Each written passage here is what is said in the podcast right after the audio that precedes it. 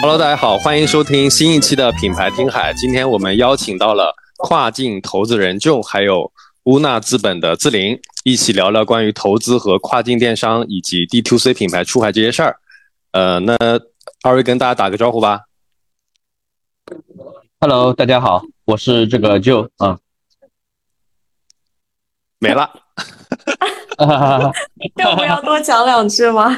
多讲两句，多讲两句。对，那我介绍那我简单一下。介介绍一下我自己吧啊，就是呃，我是在美国念的这个人工智能的这个这个 PhD，然后后来呢，在美国的 SAP 工作，呃，做了做这个做 SAP 的 BW 跟 BI 的咨询，呃，现后来呢回了国之后，就是也是先在大数据公司里面工作，后来再去做了投资，所以呢，就是呃，我一直是看科技类的方向为主。那为什么当时会投资跨境呢？就是待会儿也可以跟大家分享一下啊。对，我的整体的经历就这样子，嗯。好的，好呃好的，Hello，大家好，我是自林，我现在在 Una Brands 优纳资本负责中国地区的市场营销。我过去的经历主要也都跟市场和品牌有关系，然后大厂、小厂、呃甲方、乙方都有略微待过。呃，来跨境来 Una Una Brands 是第一次就接触跨境这个圈子，很高兴认识大家。好，既然我们都是做跨境电商这个赛道的，所以想想聊的第一个话题呢，就是就是两位在整个跨境电商这个赛道就参与进来之后，会有什么样的体感，或者说是市场观察，或者是思考？就首先想问一下舅哥，你在投资跨境电商这个赛道的时候，你会有一些什么样的这个这个体感，或者跟国内市场有些不一样的地方吗？可以聊聊。呃，对，就是呃，因为我还比较幸运嘛，就是我当时刚入行的时候就什么都不都，不太懂。然后呢，呃，我们基金呢就当时就投中了目前上上面就是大家最知名的那个跨境的超级独角兽。对，所以呢，就是哎，反正有就是沿着这个，就是当年因为这个项目赚了让基金赚了大钱嘛，所以呢，就后来就是一直沿着这个方向在看。那其实我本质上刚才我其实也提到了，第一是我是学纯技术背景出身的。第二是说，我看的基本都是偏科技型方向的项目。那其实从从我的角度来看，其实因为现在呃，我投跨境的逻辑跟其实现在大部分商他们看跨境的这个逻辑可能不太一样。我其实那个时候是比较少看呃像一些卖家呀、品牌这些的，呃，更多看的是是说，比如说一些基础的能力，包括像物流啊，包括像支付啊，包括像这个柔性的供应链呀，包括像前端的精准营销啊之类的。对，所以就是。其实现在我自己出来创业呢，也是想把一部分的能力，其实是拿出来给到更多的卖家去使用。嗯，这个运就不能算运气了吧？就是我这个投中投中这个超级独角兽，其实更多的应该是有一些市场观察的，因为当时就是适应它这个平台它本本身就比较低调的，就是之前它在国内其实蛮少露出的。那这个这个。这个过程过程中间是有一些什么样的这种契机，或者说他们有一些点是比较吸引你们的吗？当时这家公司，嗯，我觉得是这样子的，就是大家可能对讯会有一些误区啊。讯其实它只是对外部的人，也就是说像投资人啊这种这种行业外的人，他比较低调，对不对？但是大部分其实这样这个这个我咱们的听众是这个跨境圈的嘛啊，那其实对于跨境圈的人，他其实。第一，它并不低调，对吧？第二，它并不神秘，对吧？第三，其实大家想想去就是找 Sky 啊什么的，其实包括像它里面的，比如说一些像它像像 CMO 淼淼他们，其实都好多年了。其实其实呃，我觉得也没有那么那么那么难。对，其实他只是比较专注在自己的事情上面而已。所以呢，它是是一个在圈子内其实大家都还知道，然后甚至很多人都打过很多次交道，然后呢，圈子外的人他他不太愿意去发声，呃，其实这么一个状态。然后呢，那当时其实你说，嗯，一六年的时候，我们能够就是一五一六的时候，我们能够看到它或者什么呢？其实呃有一些自己的思考啊，但是它当时展现出来的很多的特质，就是呃就是它当时其实用了非常那，但是你能做成这么大，肯定是天时地利人和了。但它当时展现出来的某一些特质，我觉得是很值得大家去推荐的。第一是，呃，我觉得它对供应链的掌控。是非常强势的，但当年他用了一些呃一些别的方法，然后让供应链来紧密的去配合他。那现在其实大家也都知道，他在为供应链就是输出一些 m a s 系统啊之类的，对吧？然后呢，做整个的云工厂的模式，对吧？那第二是说，他非常精准的抓住了这个流量的这个红利。那这个红利呢是两个方向、两个方面的。那第一个方面是那个时候其实像 ins 啊、YouTube 啊上面的这些网红，就是真的是还很便宜，他就抓住了这波整个的天然的流量红利。那第二个部分呢，其实是他其实在当年就做了大量的这些呃怎么说呢，这些用户的评论的抓取啊这些东西。然后呢，其实就有点像现在比较火的这个 Voice of Customer，就 VOC 的概念，其实是让大家来知道。就是他比较快的知道用户真真正正想要什么，然后呢，用最快的速度把这个想用户想要的产品去给到他们。所以当时我们觉得它还是是有一些特色的吧。嗯，是的，适应它整个的这个小单快返的模式，包括它上新的速度，真的是超级快，就超出我们。平常的认知，包括它的设计师的选择，跟就是国内的一些快时尚品牌，国外的一些快时尚品牌做做差异化，就会有在市场上也会有非常多的拆解。对，那自林，我想问问你，就是你你们乌娜在做这个 D to C 品牌收购，包括做这些品牌的选择方面，你会重点看一些什么样的特质吗？就关于这个品牌本身。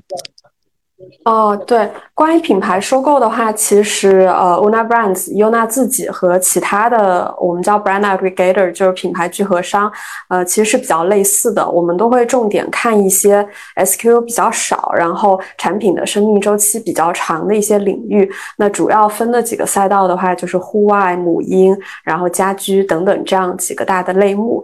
呃，评估的话，基本上也是要看它，比如说如果是做 Amazon Brand 的话，它会需要在亚马逊的这个垂类类里面排到头部，然后它的评分也比较好，没有太多的黑历史，呃，没有太多像国内的那种黑科技的操作。呃，同理的话，D to C 品牌也是这样，就是对它的一个品牌的美誉度，还有它的年销售额会有一定的要求。呃，剩下的就是像我刚刚所说的，对它的 SKU 的多少，还有产品本身是不是比较能够抗周期性。所以还是还是有方法论在的，对对对，肯定会有一套体系来筛选它的。所以，嗯，投资经理也是每天都要去看大量的品牌，然后从中去挑选那些最值得去收购的对象。嗯嗯，那就是除了方法论，它是一个比较客观的存在。那主观的话，就是比如说我是一个用户，那我作为投资人或者我作为一个收购机构，我很喜欢这家公司的产品。那是不是就真的代表这家公司可以值得被收购，或者是直接被可以投资它呢？就这个，这个是我之前一直想问的一个问题。对，所以想问问周哥，对你，你你是怎么选？就比如说你非常喜欢一家公司的产品，那你除了这个感性的这个之外，还会考虑一些什么其他的东西？嗯，其实我我我考虑的比较多，我我就是熟悉我的人都知道，其实我的出手是很紧的。我看一个，我确定投资的话，其实看一个公司的维度是比较多的，所以，呃，我不太像好多我以前在美元基金的很多同行那样，他他都一年出手蛮多案子的。我是觉得这个案子就是他肯定要，因为我是投 to B 的嘛，其实 to B 跟 to C 还是有一个比较明显的一个区别，就是 to C 是一个长板效应，你只要有一个点特别好，然后呢。那大家就是就是会就是 C 端的人就足够去白印你这个点，对吧？然后人家人家就会愿意付钱，对吧？但是 To B 我觉得更多的是比拼的是一个一个综合实力吧。所以呢，就是说如果这家公司就是这家公司的产品，其实也要看这公司到底是 To C 还是 To B 的。那如果是说是 To C 的呢，那这个东西就我就我就相对不擅长。但是呢，我会觉得呃，就是看看这个公司的成长性各方面吧。但 To B 的我就是会全方面的去看，它这里面包括这个创始人这个运营公司的能力啊。包括他的学习速度呀，包括这个品类到底是不是有足够大的空间去长成一个比较大的一个公司呀？包括这个渠道呀、渠道管理呀，包括整个的供应链管理啊，我都会去看。就是，嗯，就是我看公司会看的比较全，对。所以就是单一的一个产品，我也确实是有不少公司的某一个产品其实挺打动我的，但这些公司基本上我都跟创始人成了朋友，我可能变成了产品体验 师，但是作为投资人，我可能就不太会，嗯。明白，明白。志玲呢？呃，对我们其实也很少会把个人情感带入到这里面。你就打个比方说，呃，女性嘛，然后作为女性的话，大家一般都会比较关注美妆啊、服装啊，就是快时尚一类的东西。但这个，呃，基本上可以说是品牌聚合商收购标的的。另一个极端 就是他们不仅 SKU 多且杂啊，而且对于这个收购进来以后的各种管理，包括新品的开发等等方面，其实挑战都非常高。就是对我们这种商业模式。本质上，他希望说聚合不同品类，然后找到共同属性来降本增效的话，其实是呃有一点挑战的。所以，我们虽然会喜欢，然后在自己的喜欢的类目里面也会去看一些品牌，但最后还是要去呃基于整个公司收购的逻辑来考虑。嗯，明白明白。像现在我其实跟舅哥都是处于在创业的状态，就是我特别想问舅一个问题，就是。呃，做创业公司体会这个这个问题可能比较大，因为我自身的最大的体会在于，过去我在大厂，我是一个打工人，然后更像一颗螺丝钉，我在一整个长线的流水线上，把我需要拧的这颗螺丝拧到极致，然后并且我更会这个做人，或者说是更可以拿到这个公司想要拿到的结果，我向上管理做得好，同时我的业业务没得说，那我可以。得到自己想得到的相应的东西，这个是我作为一个打工人当时的整个的体感。那现在我自己在创业做一家公司的时候，我会操持到非常多的东西，就包括公司刚开始的时候，我会像一个大管家一样去招聘，然后做公司的一些企业文化。到后期做做到现在，会觉得说，呃。就完全自己就变了一个人一样啊，就是整整体的这种主观的判断，包括落地的一些事情，对外和对内都会有一些变化。那舅哥，你在创业做公司这么长的时间里面，包括现在有哪些体会想跟大家分享吗？哦，其实我自己出来创业的时间还不长啊，然后体会就是一个字难啊。对对对，是真的还挺难的，就是。就是我一直是把，就是说，哎，赚钱，然后做生意、创业是当做三件 totally different 的事情来看待的。然后，但这里面其实创业是真真正正要创造出价值的。但是呢，你说创业到最终最终，它又会变成做生意，对吧？因为你的你把产品做出来之后呢，你就是一定要想想好你要是要去卖给谁，对不对？然后呢，这整个商业化的逻辑又非常非常，就是要要做到闭环嘛。所以其实，嗯，我自己出来创业没多久，然后后来就突然间就碰到了疫情，对吧？就封城，对吧？然后，然后呢，其实也觉得很 struggle 了。然后到后来想想看，其实也可能是给我一个机会，去让我很深入的去思考，到底是说，哎，这个方向对不对，对吧？我到底能更能不能够为客户带来足够多的价值，对不对？我觉得这个还是还是我自己比较看重的嘛。然后呢，而且就像我说的，因为我自己其实是做一直是做 to B 的生意嘛，其实 to B 的生意就是。你需要去教育教育客户，对吧？那其实客户到底有没有在这个阶段？其实因为我自己是一个比较习惯多做逆向思维的人，就是我在基金投资的时候，其实也是这样，就是大家不太看好的方向，我反而会多关注一点，对不对？看看里面是不是就是真的有机会，对吧？大家其实就是说很追捧的方向的时候，其实我反而会觉得，嗯，就是会会比较谨慎吧。其实。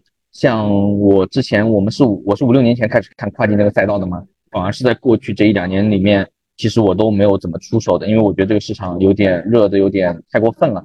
那现在其实反而我觉得是一个比较好的一个时间节点吧，就是大家开始回归到一个一个正常的一个一个一个区间里面去，嗯，大家能够开始真真正正去重视。能不能为客户带来价值，对吧？那我要为我的客户带来价值，那我们的各种各样的跨境的品牌商其实也要为他们的客户带来价值，对吧？然后呢，那其实现在，尤其是您看到，就是过去这一两年，亚马逊连着两年有风电潮，对吧？那 Shopify 对吧？PayPal 其实这种监管是越来越严的，对吧？那包括其实现在像整个的欧盟的这个 GDPR 法案，对不对？然后美国的这个隐私新政，对吧？然后苹果的这个 Cookie 新政，对吧？然后就是我觉得这个趋势是越来越明显的，就是过去的那种更偏粗放式的赚快钱的逻辑，其实这种方法论会慢慢慢慢的失效。如果没有办法得到进化的话，就很有可能会淘汰掉。那其实很多我们的卖家，在过去五到十年之内，其实吃中了整个亚马逊平台的红利嘛，对吧？那我们类比到淘宝，其实淘品牌在早年的时候其实也很兴盛，但是到现在，其实你会发现，嗯，就是其实，哎，就是就当年就是意气风发那淘品牌，其实现在其实能够真真正正活下来的，其实并没有那么多，能活得好的就更凤毛麟角了。嗯，是的，哎，刚才舅哥提到一个字是难啊，就是。我之前之前听过美团王兴说一句话，叫做难而正确的事。然后这句话之前一直影响我，就在在我的脑海里面一直悬在那里。然后后来我又在外部听到一句话，叫活下去做离钱近的事儿。那这这两件事其实本质上面是冲突的，就是活下去离钱近，就是可以说到说就是可以先生存，然后去。赚一波快钱，或者最近常说的割一波韭菜，但是做难而正确的事情，它可能变现会没那么难。那对于一家初创企业，包括自林你们公司做的这种收购，就是他们做 D to C 品牌，做一些这样的事情的话，那难而正确的这件事情，是不是就可以说是一碗鸡汤？就他会就是让一些人去。向那个难的方向走，然后就会让更多人死在这条路上。对这句话，我一直想想求一个解法，但是我目前一直在徘徊的过程中，所以我想听听你们的你们的想法。那志玲，你你先聊聊呗，关于男儿正确的是这句话。嗯，我觉得这个问题好哲学啊，就是 对，嗯，我其实是。呃，同意的，就是问我说同不同意这句话，就是如果是放在我身上的话，我会愿意选择去做难而正确的事情。但你说正确这件事情，其实也蛮难验证的，就是有可能短期正确，但是长期不正确，也有可能相反。但总的来说，我觉得要做成功或者是创新的事情的话，肯定是比较困难的，不然就。没有壁垒了嘛？就从我们自己收购的那些品牌来看的话，我觉得这些呃亚马逊品牌的创始的老板的话，呃，他们也是在当初，比如说大家都可以看到。按照市场的趋势去做选品，就这种简单的事情，就是今天什么爆品我卖什么的那种时候，他们选择了自己去打磨一款产品。就可能亚马逊那几年，他就一直只做一款产品，但是可能他把这个供应链整个都跑得非常的熟，非常的烂，然后可能有几十次反反复复的这个产品的打磨。但所以最终他就能够把它做到这个垂类里面的第一，并且以非常高的 multiple 卖给我们。呃，就是当然可能前者那些选品的人，人家短期之内也能赚一笔快钱，做得很好。但是从心底里面，我是比较敬佩就是后者。对，嗯嗯。那比如说这家这这个品牌，他认为他现在做的这件事情就是正确的，我就要朝着那个方向走。但是他目前现金流没有了。那我我就有一颗心，我就是要做这件正确的事情，但是他他又很难，他目前的这个财务数据又不太好，那这时候应该怎么判断呢？我觉得这个问题就应该看过蛮多公司了吧，就是你们投的公司里面，明明就是钱可能都不够用了，然后创业方向上又要 suffer，我感觉就应该还挺有发言权的，就要不聊一下？呃，好啊，呃，老实说，我觉得就是。加深刚才说的那个两句话呢，我觉得我都同意哈。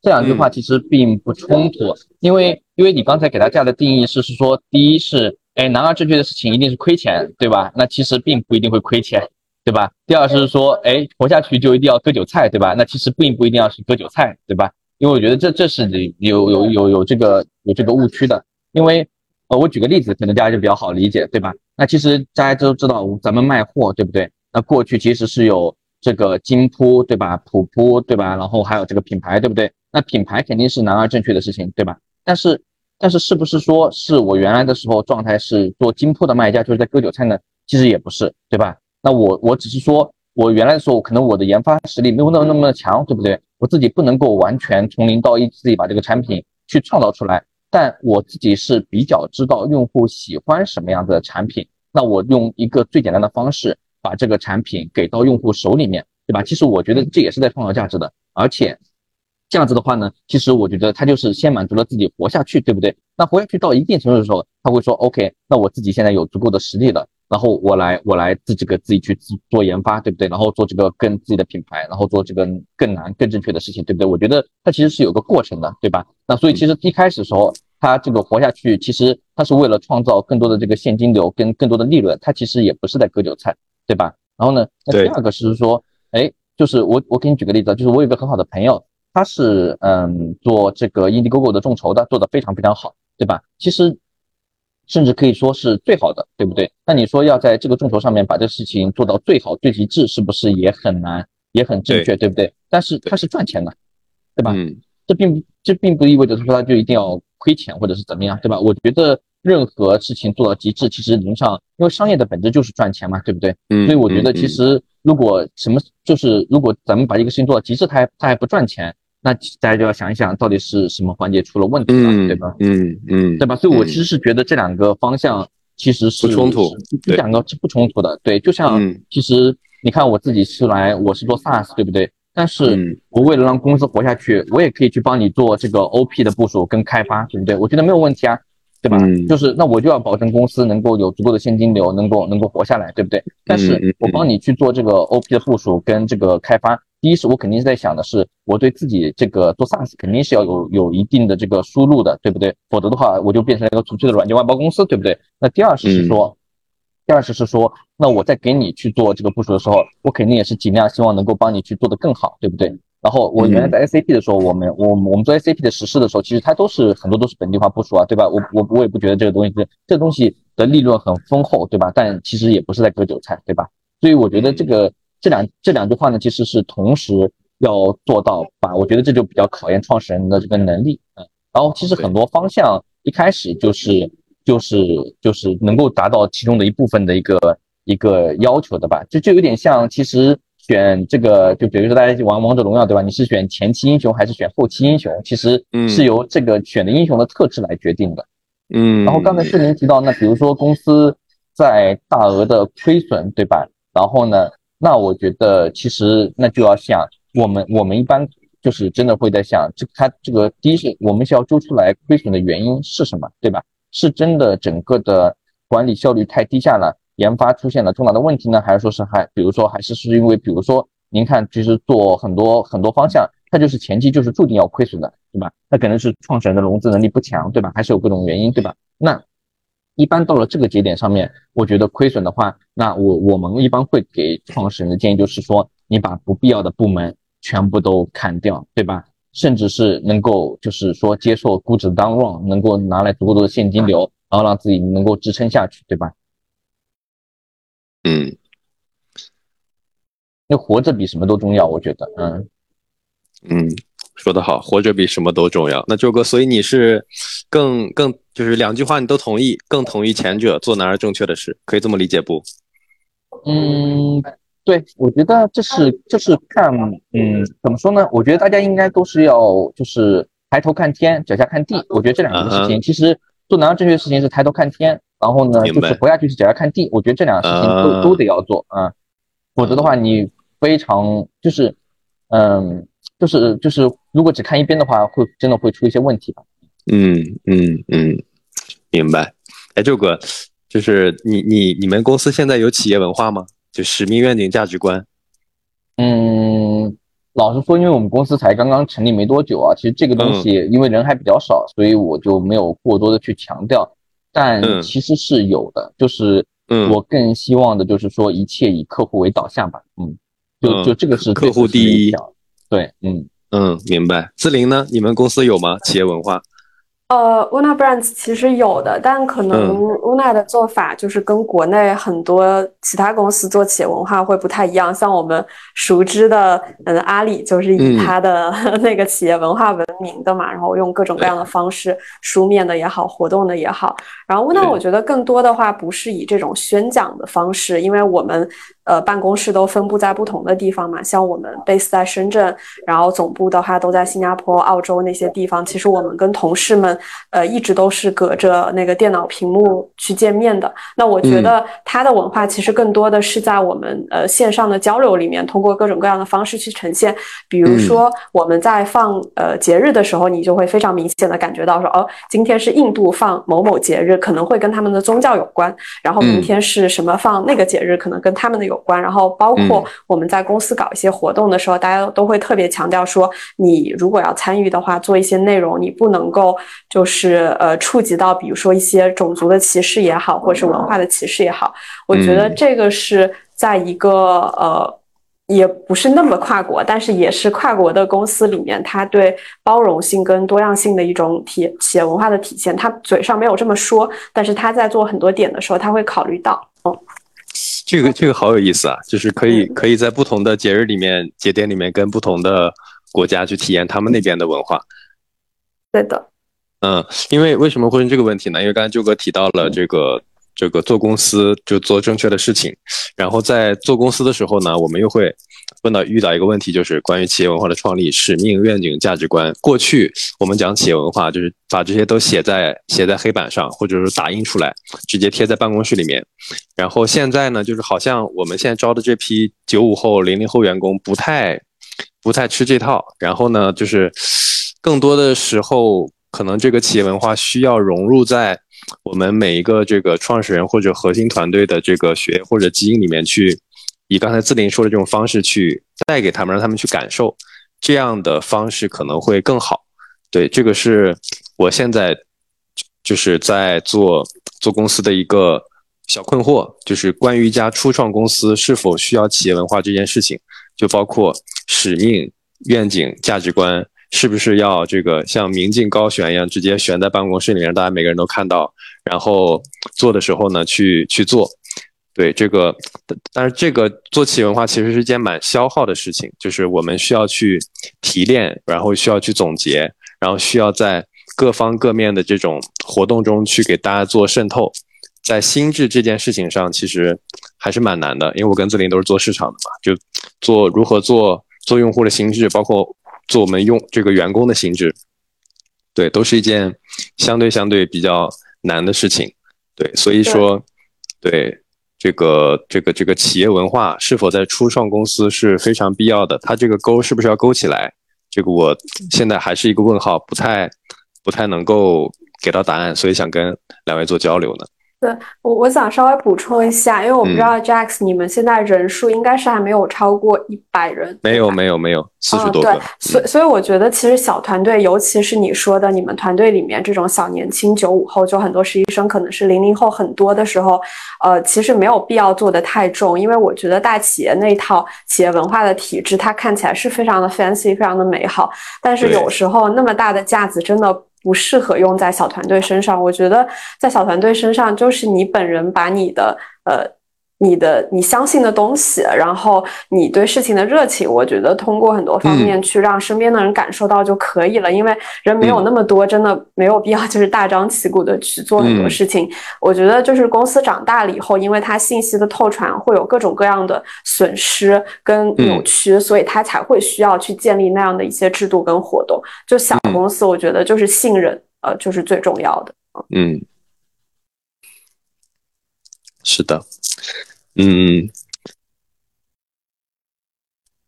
然后之前之前我还问过那个，就是身边的朋友经常问一个问题，就是做一家公司，就是你会把这家公司当猪养还是当儿子养？然后这个问题呢是来自于我们的投资人，当时我们在做融资的时候，他就问了我们同样的问题。然后这个问题我也想问仲和紫林，就是你们在投资和收购一家公司的时候，你是是愿意这个创始人？把这家公司当猪养还是当儿子养？在收购一家公司的人，你们收购回来是把它当猪养还是当儿子养？对，当猪养的这个意思呢，就是说它随时可能会被卖的；当儿子养的意思呢，就是无论他是残疾还是怎么样，我我会一直陪伴着他去长大，然后我我会不离不弃的会陪伴他。就是对做一家公司而言，对我们我们是如何做定位？思玲，你们你们在收购一家公司的时候，你你们会考虑这个问题吗？呃，我们收回来肯定还是当儿子养的，对。真的吗？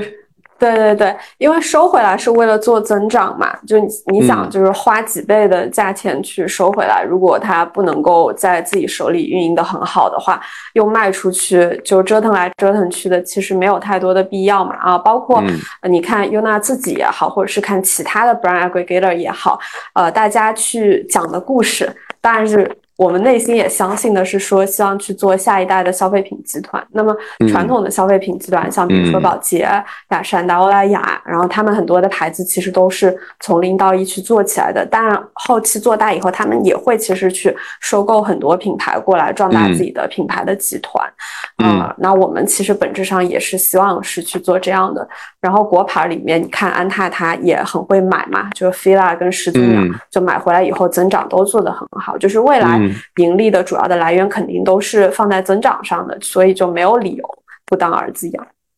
明白。那如果说我作为一个品牌的创始人，我把品牌卖给你们，我是放心的。对，但很多创始 很多创始人，其实我我们跟他们聊了以后，发现他们并不那么 care，就是你收购之后的，因为之后就如果如果你跟他签的合同里面没有就是后期的利润分成的话，其实他就觉得卖给你了一锤子买卖，他没有那么那么在意。当然心里我觉得肯定会有些挂念，因为毕竟是自己做的品牌，是有感情的。哦，对，是的，是的。就呢，你你投资一家公司，你会希望创始人把他当猪还是儿子呢？他自己的公司。嗯，老实说，我就是作为投资人来说，肯定希望他把他当做自己的儿子会好一点。但是呢，因为投资人本身是把就是搁这个公司当猪的嘛，所以 所以这两天然间会有一些矛盾。我觉得，嗯，怎么说呢？因为这个以每个公司的发展其实都是有顺境跟逆境嘛，对不对？所以呢，嗯，那创始人是我觉得，那我觉得其实就是。出于个人情感上面来讲，肯定是希望他把这个公，就是这个公司的这个当自己的儿子那样的。但真真正正，其实到了某一些节点的时候，其实创始人这个公司其实不仅仅是创始人自己的，对不对？这公司是属于全体公司里面的，既是属于股东，也是属于员工的，对不对？那我觉得那个时候，其实创始人需要有足够的理智跟勇气，去寻找在那个节点上面的一个最优解。我觉得这个是很重要的。就是，嗯，他不管是卖还是继续，我觉得他理论上都不应该是情感驱动，而是应该是他基于当时的那个情况做出来的一个非常理智跟冷静的判断。我觉得这个是比较重要的。嗯嗯，哇，周哥你好理性啊！对对，我 我比较理性啊。这你对今天让我这又重新认识了你，好理性啊。嗯，真的。好的，那我们来来到下一趴吧，就是关于 D to C 品牌市场洞察和趋势的。就是我们目前会看到非常多出海的品类，然后也有非常多在亚马逊或者在 TikTok 电商平台做的非常好的品类，就是就是那么多啊。大家可能会看到一些热门的品类。那在这个热门品类之下，我们有哪些的市场洞察？想听听二位的这个观察。就是目前我们如果说想从零到一做一个品牌，那我。需要从这个品类入手的话，哪个品类更有机会？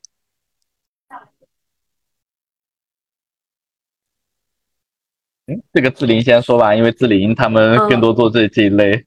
哦，明白。我的话，我我觉得就是虽然说了等于没说，就是还是要从自己感兴趣跟擅长的品类去做嘛。呃，你说一定要去找一个很火的，那当前的话，应该就是户外会比较火。就疫情啊，各种方面，大家没有办法远途出游等等的原因吧，想要回归自然就被封闭的太久了，等等等等。嗯，但我总觉得说一个东西已经火起来了，其实就不是一个最好的进去低成本捞钱的一个时期了。所以，我我觉得回嗯 回到初心，还是要去找自己感兴趣和有研究的领域。就是我们非常相信每个领域里面的细分垂直品类都是有机会的，包括我们横向的去扫了那么多以后。呃，就是验证了这个道理，确实是这样的。而且我觉得现在再去做的话，就是尤其你要有专业的精神，因为 Amazon 已经过了那种就是什么火做什么选品至上的一个阶段了，还是得靠产品本身的品质过硬，以及也要有一些做品牌的意识了。像我们再去看很多品牌的时候，我们中国团队呃看英文嘛，就觉得有一些可能英文字母的组合奇奇怪怪的，但是我们也不会太放在心上。但是我们去跟外国同事分享的时候，候，呃，老外就会觉得非常的。呃，一头雾水。那你想说，如果你品牌要出海，然后你取一个英文名，你都没有办法做到，就是在沟通交流上面能够很快的让外国消费者去理解你品牌的含义的话，其实就说明在这方面意识是非常落后的嘛。所以我觉得下一个阶段不仅是要在你感兴趣的领域里面选出那个你想要钻研的品。然后去，可能你去看一下市场的报告啊，然后 Google Trend 里面搜一下这个词，是不是大家就是都在搜它有一个比较上涨的趋势？通过外界验证了以后，嗯，还是得把做品牌这个事儿放在心上。嗯，哎，你们就是你们你们你们两个的公司名字就差一个字，你你们俩知道吗？对，这个很很巧，这个不是故意的，这个也是跟。跟这个数数据去去做的筛选吗？这个这这三个字母 U N A 会让海外的用户更更有感觉？呃，不是，Una Brands 的 Una 是应该是拉丁语还是反正不是英语里面的是表示联合聚合的意思。嗯，所以它本身就是映射到我们的这个商业模式。嗯，因为我们公司叫 Unet 嘛，然后其实是。其实是这个是这样的，它就是两个词，一个是 united，另外一个是 advertisement，就其实是联合广告。因为我们本身是去做前端的营销的 SaaS 嘛，是做这个服务出海品牌的 CRM 嘛。然后呢，我们又本身其实是服务商。然后呢，Unet 其实是一种辅媒，其实也是代表着我们其实是来辅助卖家的，是有这个含义在里面。嗯嗯，好，来替二位做广告，欢迎关注 Unet 和 Una 对。这两个非常谢谢 Jack，非常非常可以跑出来的这个这个公司，我非常非常看好，一一直在关注。然后回到我们的话题，对，那最近其实做关于做品牌、做出海的品牌有很多这个字眼，第一个是嗯新奇特。那第二个呢叫多快好省，第三个叫品质。然后我会收集到非常多的信息，就来自于这个用户，或者是关于一些品牌方，他们会在不同的侧重点、不同的区域，然后去对自己的产品去做相应的这种迭代或者说是品宣。那关于新奇特、多快好省和品质这三个特质，就两位在你们过去的从业经历过程中。哪个特质你们觉得更重要，或者说是更有利于品牌的推广？就在 To B 或者 To C，应该是更多会在 To C 这个这个这个赛道里面。对，这这三个这三个你们会怎么看？就新奇特、多快好省和品质，它可能会对它可能不太这个呃冲突，但可能也会在定价或者说是产品研发上面会有一些冲突的点。嗯。嗯，老实说，其实我我觉得啊，这三个方向其实都是有空间的。对，因为因为刚才其实呃，Jack 也问过嘛，就是说哪一类的这个品类咱们会更有机会，对不对？那我其实是觉得，就是基本上，但凡只要中国有供应链优势，那这些品类就是有机会的。因为嗯，因为原来的时候，其实嗯嗯，你就可以理解为原来其实。就是过去的二年其实是供应链出海嘛，对不对？但现在就是这个供应链慢慢慢慢的发生了一些变化，就变成了一个品牌出海这么一个这么一个过程。那这些供应链里面其实就既包含新奇特，也包含多快好省的，也包含品质供对不对？对。那所以这也就意味着，其实原来就中国的偏低端的供应链，未来会被这个东南亚呀，甚至未来会被非洲去给把这部分的份额给侵蚀掉。但是呢？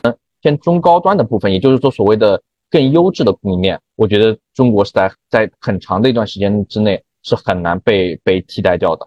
嗯，所以呢，其实我觉得就是这，因为这这几个只是产品的维度嘛，新奇特也好，多快好省也好，品质也好，对不对？那我觉得这三这几个维度，其实只要供应链能够满足，它其实都是能够能够有优势的。因为因为从竞争战略上面来讲。其实我们确实是就是占据着成本最低的一个这样子的一个比较核心的一个优势，对吧？嗯，只是说大家比较怕的是说，哎，原来做亚马逊啊，为什么做亚马逊比较好？都是因为亚马逊流量来的容易嘛，对不对？嗯，其实大家主要是说流量，就是我我我一直都是有好货的，对不对？我只是说我原来是呃没有好的流量进来，或者说没有好的人，就是跟开咱们开店铺一样嘛，就是没有人过来，对不对？那其实是这么一个过程，对不对？那现在其实我觉得，其实核心难点。还是这个点，大家其实呃并不缺好的货，其实缺的一直都是好的流量，对吧？那其实尤其那不管是做做 DTC 也好，DTC 其实本质上就是说，哎，原来大家的流量都或者说流量也好，客户也好，都不沉淀在自己这边，现在我想想想想尽一切的办法存在自己这边嘛，对不对？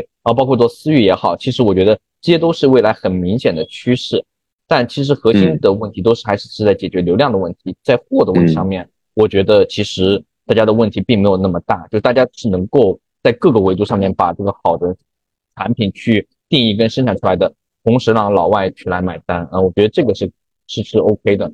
尤其是我们看到现在越来越多优秀的创业者来开始进入跨境电商这个赛道，就是其实我五六年前看这个赛道的时候，其实好多创业者。真的还挺草根的，就像志玲他们说的，可能哎，就是英文也不是太顺溜，对不对？然后呢，各种海外的思维也不是太强。但是我其实这两年看到很多卖家，他其实很多人都是，比如说像牛津、剑桥，然后 MIT 的这些博士、硕士毕业了在创业，对不对？然后呢，产品又做得非常非常 fancy，然后呢，他们其实自己本身是。就是就是在国外就是待了蛮多年的，整个的就是 speaking 啊，这各方面 presentation 啊都非常非常的强。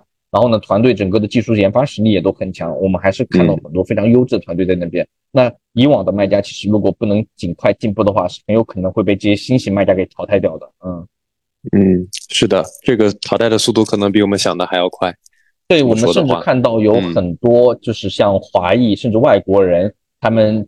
就是回来来中国，就是来中国创业，嗯，然后呢，就是为了就近的靠近中国供应链。这个事情在过去的五年就是越来越明显，但是拉长到过去十五年来看，你觉得这个简直不可思议，对不对？怎么会有那很多外国人就是都是通过代理商找一些中国的工厂，对不对？幺六八八找一找就就结束了，怎么可能这些人把整个团队都搬过来，然后就在工厂旁边，就是为了跟工厂共研一个产品出来啊？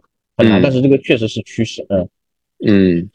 而且中国的团队整个的国际化属性也越来越强，好多团队都是有这个在美国的合伙人，在欧洲的合伙人的啊。对，是的，是的。所以，所以就你觉得这个品牌未来的这个机会点更更可以体现在供应链的方面，包括整个创始团队对海外用户的了解。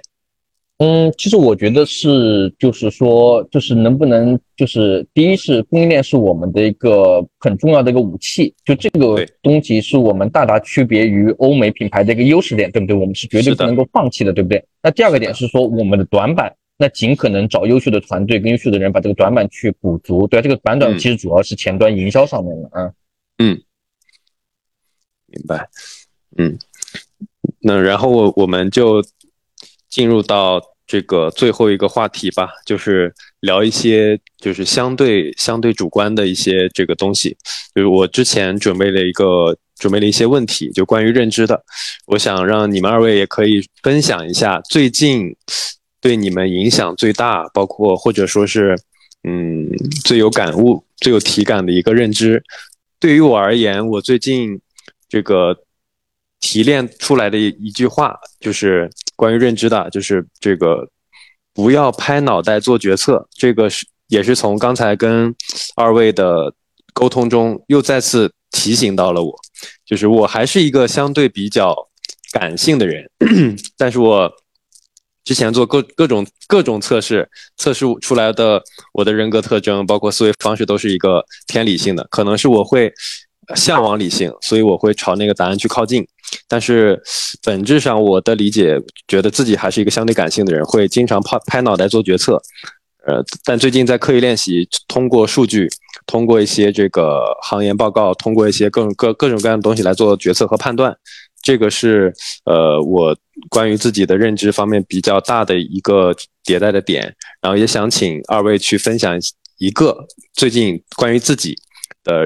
这个认知，或者说是，呃，最近一直提醒自己的一个一个这种一句话，来来给大家做分享。我想想先听自林的。哦，这个问题 你之前提前没有讲，呃，嗯，让我来想一下啊。对，自林刚从新疆回来，你看了看了中国，我我觉得新疆的风景应该是。不能，我我很很少用最，但是我一直想去，所以因为得不到的一直在骚动，所以我觉得它是最好看的。我我从视频里面、文章里面看看到的新疆，它是阿勒泰的各种风景，我都是心向往之的啊！你看完风景之后，你在过程中一定有很多思考呀，可以跟大家分享一下。哦，对，确实是这样的，但是我感觉这个内容讲出来可能就有点太偏了。就是我最近大概一两年一直都在研究很多跟玄学有关的事情。你还自己做了播客。对我，我播客里面也会偶然讲到一些跟玄学、灵性等等相关的事情。呃，我相信就是在座的两位男士，包括大多数的男性的听友们，会觉得这个东西完全就是封建迷信。我非常感兴趣。不，不会，不会，不会。我们尊重所有的这个观点。我非常感兴趣。我我跟你说，我八字纯阴，我这这方面我非常感兴趣，且。呃，有经有相应的经历，这个我们可以这个私下再聊。嗯，然后我我觉得感受感受非常深的话，就是说，呃，要去相信直觉跟聆听直觉这件事情，包括你刚刚说你自己其实是一个非常感性、非常对呃。其实直觉导向的人，但是很多时候往往验证是错误的。我觉得这个也没有关系，就是因为你现在呃作为这个企业的一二把手，然后需要去管理这么大的一个组织，就不是说你今天只为自己的生活去做一个决定。我觉得是需要输入大量的理性的数据的。呃，所以讲回到玄学，包括我在新疆的途中，其实也在听跟看，就是《与神对话》呃这本书啊，包括它相关的一些内容。呃，所以我觉得很多时候就是，呃，live life to the full，呃，是我就是越来越强的一个感悟，就是说，呃，它里面提到，呃，一句话说，你很多时候。你要离场或者你要在场，他的离场跟在场其实就是所谓所谓的逝去或者是依依旧活下来。他说很多时候是神的旨意。我为什么觉得这句话特别灵？是因为我在新疆开车的时候，有时候就会比较急嘛，然后就会超速啊。然后有一天我就超到了对向的那个车道上，然后我对面的那个车就冲着我就开过来了。然后那一个瞬间我就觉得说，如果他没有在我旁边停下来，我也没有办法闪回我旁边的那个车道上了，因为两辆大车。在那边，大车是很难减速的。如果他没有停下来，那一瞬间，上帝觉得我应该离场了，然后我就离场了。但是那个瞬间，好像我被放过了，然后两边都停了下来，我又回到我自己原来的车道上。所以我鸡皮疙瘩都起来了，我的天！对，没有没有那么那么危险，就是没有说急刹到只停下一点点，但是还是比较危险的。啊，所以就这种时候，我就觉得说，大家有时候规划的很远，想的很远，但是也要明白，人生会有很多的荒诞性。就我觉得被疫情教训了三年，我们已经对这个认知掌握的非常非常足够了。嗯，所以我现在的呃想法就是说，活在当下，然后做自己喜欢的事情，呃，不要辜负自己身边的人，然后去爱爱自己的人。对，啊，升华了，升华了，升华了。对，舅哥，你呢？嗯，就我觉得还是就最近的一个认知就是，嗯，我们大家做决策的时候还是要相信科学吧，相信怎么说呢？相信，因为我是学数据的嘛，对不对？我觉得就数据就会很重要啊。嗯，哇，你俩这个画风真的太有趣了。对对对，我觉得这个 这个对话很有意思。对对对，我不是我，其实我对玄学东西很感兴趣啊，然后说。我我是我是很尊重自己的观点的，嗯，就是说在在日常生活中，其实我们做很多决策，对不对？虽然感性是很重要的一个点，对吧？但是其实，在做重大决策的时候，其实理性就显得非常非常重要，对吧？那尤其是关乎到的这个东西，不是只是你个人，而是哎整个公司或者说整个组织、整个社会，对不对？那其实你看疫情，我觉得就是一个很明显的一个。一个一个情况，对不对？那嗯，那我觉得其实，哎，清零有清零派的这个主张，对不对？不清零有不清零的主张，对不对？但是是不是就没有任何一个指标可以去衡量说这个这个这个我们到底要不要清零呢？对不对？嗯，到底说这个那这个指标到底有没有在现实生活中被应用起来了呢？对不对？我觉得这些东西其实大家都是需要去深入思考的吧，否则的话，其实。大家整整被疫情这个虐了三年，对不对？最后回来发现，哎，就跟疫情就跟就跟没有发生过一样，对吧？嗯，那我就觉得其实这是个很可悲的事情。嗯，是的，是的，是的，因为大量的人其实，在完全基于自己的主观来做判断跟下决策，对吧？甚至有很多人的决策是完全非理性跟这个不 reasonable 的，对不对？但我觉得是这样的。那那那回头家大家就在在想，是他们真的很笨，所以才下这样的决策呢，还是说是有一些体系的东西是有一些问题，然后让他们下这样的决策呢？对不对？我觉得这东西其实是需要我们去反思的吧。我觉得，对。那那我作为我个人来说，其实我是没有办法去，嗯，就是说去怎么说呢？去影响到整个全世界，对不对？或者说影响到我们国家，对不对？或者怎么样？我能做的就是说，尽量在我自己，在我的公司里面，对不对？我我应该是说，大家在做这样的决定的时候，对不对？那虽然我不会说像我们要做成像区块链的道这样是完全自治或者说独立自主，对不对？但是我希望每个人做出来的决策，不要是是说只是基于自己的 feeling，对不对？而是说是你有足够的数据支撑跟逻辑支撑。来告诉我说为什么你做了这个决策，对不对？然后包括其实未来的时候，如果这个决策就说说它是对的也好，那对的当然大家都都很开心，对不对？那居然如果是错的，对不对？我们大家也能够回去复盘，说到底是什么节点我们发生了错误，对不对？是我们对当时的现实的情况预估有问题呢，还是说我们对当然对对将来的预测出现了偏差，对不对？那我觉得这个这个大家都是犯错，对吧？但是最后。因为各个犯错的原因其实内核是不一样的，就大家其实还是需要去把真正的这个原因去找到。我觉得这个东西是比较关键的。嗯嗯嗯，这个这个点非常好。我接下来这个这个问题是给就准备的，因为刚刚提就提到了做决策会提提到工具。那 Unite 呢是一个专门做 To B 的 SaaS 类的工具。那在整个这个非常大的这个 SaaS。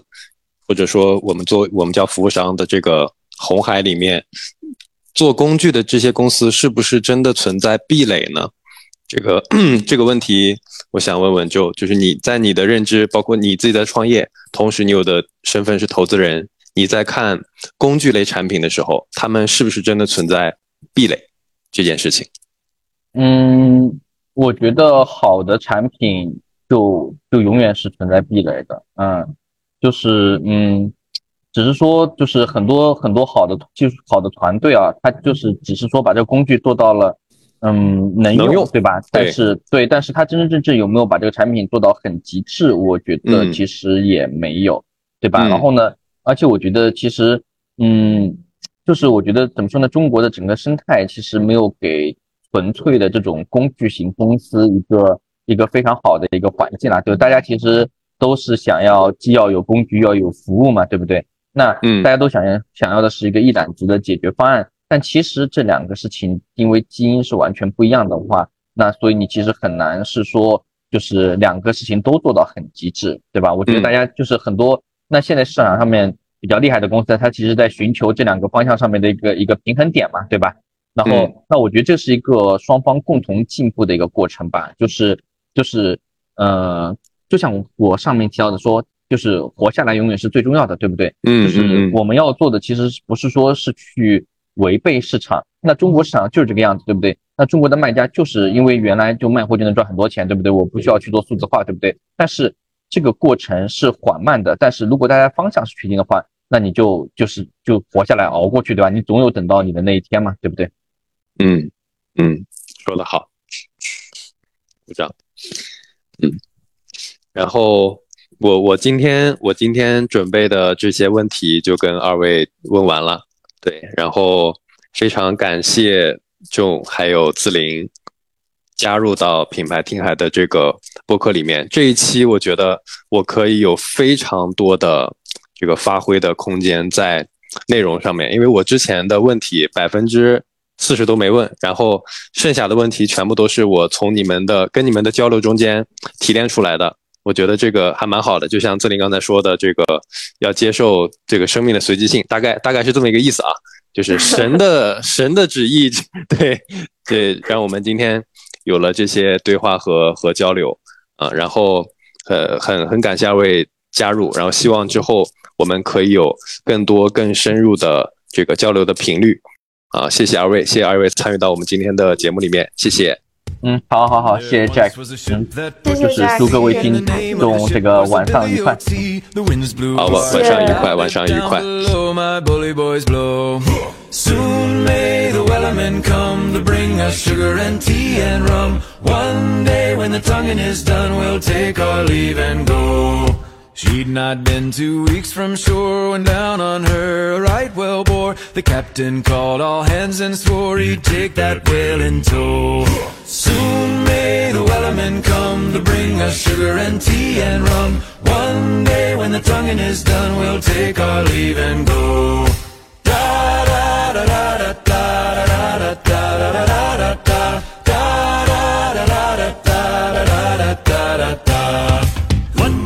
with a drunken sailor? What will we do with a drunken sailor? What will we do with a drunken sailor? Early in the morning. Put him in the brig until he's sober. Put him in the brig until he's sober. Put him in the brig until he's sober. Early in the morning. Way up she rises. Way up she rises. Way up she rises. Early in the morning. Oh, the was foul and the sea ran high. Leave her, Johnny, leave her. She shipped it green and none went by, and it's time for us to leave her.